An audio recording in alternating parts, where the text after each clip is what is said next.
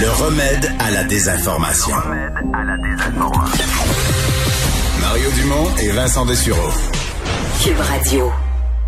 Léa Sreliski est avec nous. Salut Léa. Salut. Est-ce que tu as le nez qui coule? Moi, non, mais mes enfants, un peu. Je m'en serais pas. OK. Oh non. J'ai jamais, je sais pas toi, là, mais je n'ai jamais autant surveillé euh, les sécrétions de ma progéniture que depuis ce retour à l'école. Pour vrai, là? Je sais, il y en a un qui tousse, puis ça fait l'effet d'une bombe dans la maison. Euh, je me transforme en une espèce de marmotte aux aguets tout le temps. Euh, c'est assez désagréable, mais oui, moi aussi, je, je surveille, je. Puis ce qui est compliqué, c'est qu'on n'a pas vraiment de protocole. En tout cas, moi, ça m'a pris du temps avant de savoir euh, qu'est-ce qu'il fallait faire. Ben oui. Euh, puis en plus, c'est que j'ai l'impression qu'on a dû un peu faire un protocole familial avant de vraiment comprendre c'était quoi le protocole scolaire et de la santé publique. Là. Parce qu'il y a ça aussi, tu sais, souvent, euh, ben on est deux à s'occuper des enfants, euh, même si on est séparés. Euh, souvent, on est deux. Puis, ben, il faut avoir le même protocole. Fait que c'est quoi la règle? Quand est-ce qu'on l'envoie à l'école? Quand est-ce qu'on l'envoie pas? Après, c'est quoi le protocole de la classe? Après, qu'est-ce que dit la santé publique? C'est, un peu mélangeant. Euh, puis moi, je sais qu'ils ont commencé l'école et je savais pas trop ce que je devais faire. Après, évidemment, il y en a un qui s'est mis à tousser. Euh, puis là, bon, OK, il y en a un qui tousse. Fait qu'est-ce qu'on fait? Est-ce qu'on l'isole tout de suite? On a fait le 8-1-1. Puis euh, ils nous ont dit, vous devez l'observer pendant 24 heures. Puis s'il n'y a pas de deuxième symptôme qui apparaît, donc dans ce cas-là, euh, vous pouvez l'envoyer à l'école. Fait que déjà, il faut le garder 24 heures. Euh, ce que je regrette un peu, c'est que justement, il y a ce flou, là, puis en même temps, je sais qu'à ma petite échelle, je trouve ça difficile d'avoir des règles qui sont cohérentes, tu sais, comme par exemple, si on a un qui tousse, mm. est-ce que tu envoies les autres à l'école? Est-ce qu'il y a le droit de voir des amis après l'école? Est-ce qu'ils ont le droit de jouer dans la ruelle? Est-ce que, tu sais, c'est juste qu'il se rajoute beaucoup de, de données à l'équation. Donc, j'imagine que euh, quand il faut que tu gères une province, voire un pays, ça doit être encore pire parce que là, il y a tellement d'affaires qui rentrent dans l'équation que c'est dur de rester cohérent. Mais cela dit, je veux dire, je l'ai déjà dit en ondes, mais tu sais, ça nous aurait pris des petits pamphlets, ça nous aurait pris euh, parce que finalement, il y en a des directives, mais il a fallu que je l'apprenne dans les journaux. Non, mais il y en a, il y en avait au départ euh, sur euh, le site de la santé publique et un peu partout, mais c'était de les trouver. Tu sais, ouais, ben, ils, étaient introuvables ces infos-là. Là. Ben oui, puis c'est parce que j'ai l'impression, je sais pas que c'est pas tout le monde qui s'entend. Il y a plusieurs institutions qui disent des choses différentes. Puis, euh, mais là, finalement, j'ai vu le, le docteur Quash euh, de l'hôpital Sainte-Justine qui, là, euh, était très clair. J'ai lu le... Donc là, c'est un symptôme, tu le gardes en isolement pendant 24 heures, ton enfant. Fait que si il tousse ou entre tous les tous les symptômes de la COVID, là, avoir le nez qui coule. Oui, mais l'affaire du toussage, l'affaire du toussage, je trouve ça un peu un peu épais parce que si normalement tu as le nez qui coule, tu tousses parce que tu as des sécrétions. Donc, c'est pas c'est ça que c'est parce que tout le monde va se faire tester finalement, puis ce sera pas nécessairement de la toute COVID. Là.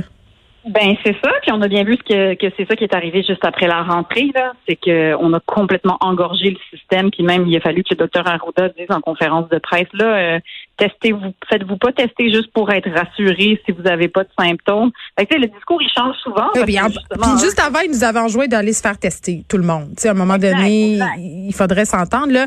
Là, toi, ton fils a toussé cette semaine. Qu'est-ce que tu as fait? Ouais.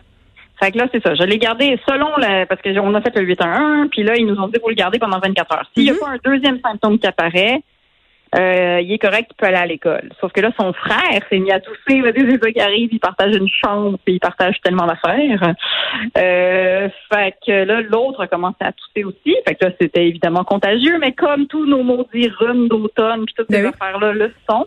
Alors, une fois qu'il y en a un qui a pu retourner à l'école, il a fallu que je garde l'autre. Mais bon, ça, c'est mon problème. J'ai fait trop d'enfants, mais bon, toi aussi. Et puis, euh, donc, euh, c'est ça que... Mais t'as-tu passé le test? Y a-tu été obligé de se faire tester, ton fils? Ils nous ont dit de ne pas passer le test. Ils nous ont dit, euh, s'il n'a pas un deuxième symptôme qui apparaît, et si son état s'améliore ou reste très stable au bout de 24 heures, vous n'avez pas besoin d'un test et il peut retourner à l'école. Que j'ai entendu, c'est ça, il y a des directions puis des services de garde qui ont qui ont obligé les parents à les faire tester des enfants euh, entre guillemets pour rien. Puis ça, c'est ce qui nous fait peur un peu. Puis là, je voyais tantôt. Euh, à LCN qu'on pensait à fermer une deuxième école, tu sais, parce qu'on a des cas de plus en plus, il y a des classes en isolement, puis je sais pas pour toi, mais moi, je le redoute ce moment-là. Statistiquement, Léa, là, ça va nous arriver. Ah, tu le dis, on a fait beaucoup trop d'enfants, soit à toi, soit à moi. D'ici la fin de la saison, on aura peut-être la classe de nos enfants en isolement.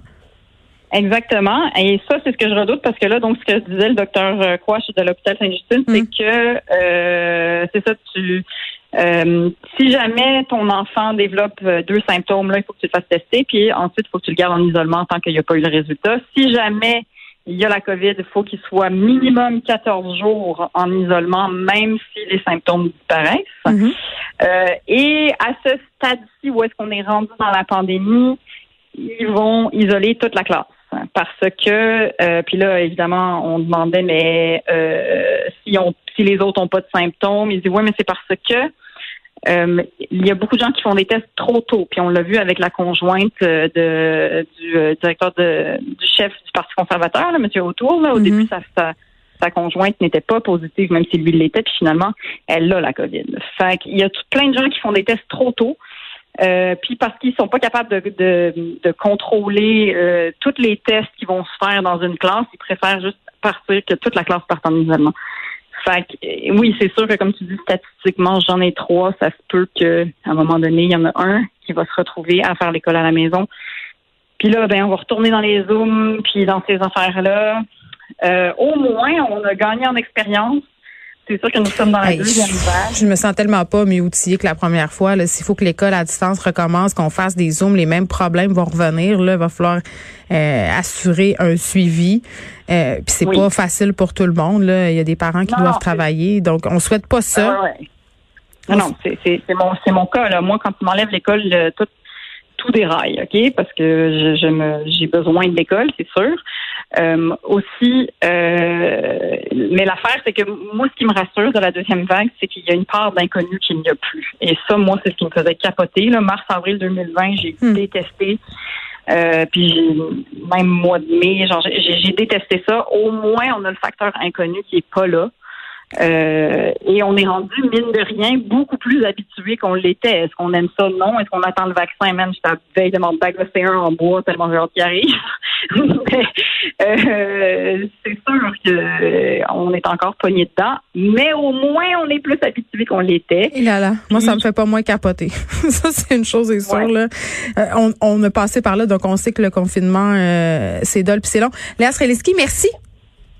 Ça me fait plaisir, c'est qu'on souhaite bonne chance, Geneviève, c'est ça qu'on fait. On va retourner moucher des nez puis tiens nos courants. Merci beaucoup. Merci, à bientôt.